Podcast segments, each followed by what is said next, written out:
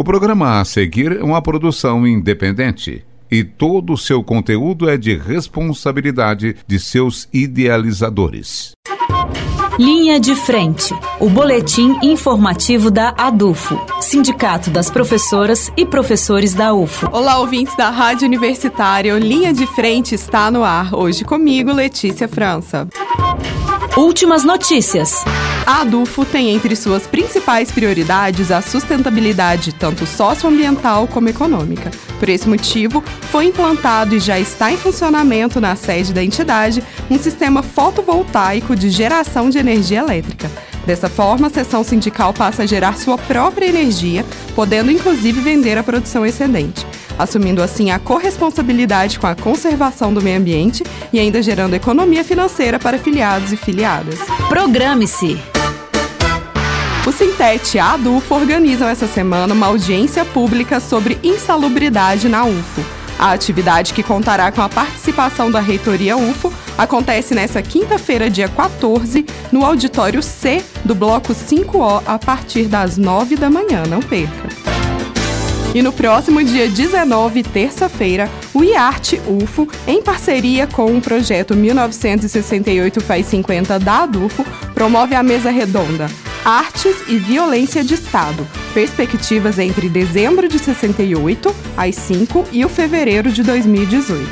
O debate será fomentado pela professora Paulina Maria Caon e também pelos professores Narciso Laranjeira e Adalberto Paranhos. A atividade, que é gratuita e aberta a todas e todos, acontece a partir das 19 horas na sala de encenação do Bloco 3M do campus Santa Mônica.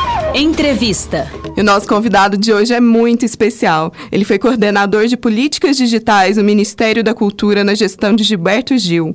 É um dos fundadores do Mídia Ninja, onde hoje é colunista, tem uma websérie de muito sucesso chamada Delírios Utópicos, ativista digital e hippie, Cláudio Prado. Nós gostaríamos de saber remetendo ao tema do evento que você veio participar, quais são as suas memórias e o que, que as pessoas não deveriam esquecer dessa época?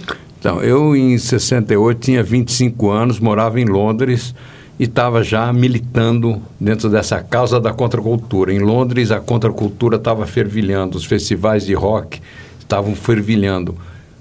Qual era o mote dos festivais de rock? Era sexo, drogas e rock and roll. Sexo, drogas e rock and roll é de fato a pauta política dessa época. Os festivais eram territórios liberados, territórios onde se começava a construir a possibilidade de sonhar com esse novo mundo e a discutir essas questões todas que estavam sendo discutidas. Enquanto em Paris, que todo mundo lembra de Paris, de maio de 68, a turma ia para a rua jogar pedra na polícia, a gente pulava fora do sistema e tomava ácido, LSD.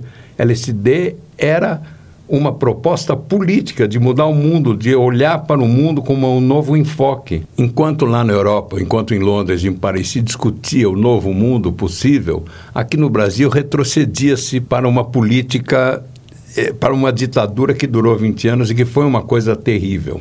Agora é curioso que tem muitas coisas ligadas a 68 que são que têm equivalência eh, hoje. O Brasil está entrando de novo num retrocesso, enquanto nós estamos começando a discutir no mundo grandes movimentos interessantíssimos de avanço contra essa, contra essa loucura que tomou conta do mundo. Nós estamos com hoje com muito mais consciência do absurdo que é. No Brasil, inclusive, essa consciência existe. Estamos num caminho de evolução que leva à possibilidade de uma nova consciência que vai nos levar a votos conscientes, que vai nos levar a tirar esse bando de bandidos que a gente elegeu particularmente aqui no Brasil. Nos Estados Unidos também, olha o Trump presidente, é uma doideira. Esse foi o teórico da contracultura e da cultura digital, Cláudio Prado. Muito obrigada pela entrevista, volte sempre.